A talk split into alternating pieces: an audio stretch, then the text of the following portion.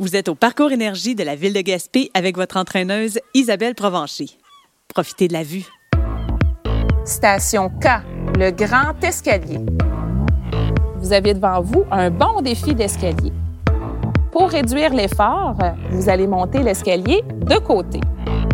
Tournez le corps vers la droite pour faire face à la rampe.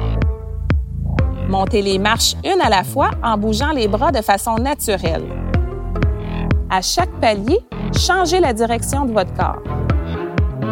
Rendu en haut, descendez les marches une à la fois en gardant les bras actifs. Pour travailler davantage les muscles des jambes, faire face à l'escalier et monter les marches par deux, pour ensuite les redescendre une à la fois. Pour travailler davantage votre cardio, faire face à l'escalier et monter les marches une à la fois en ajoutant de la vitesse.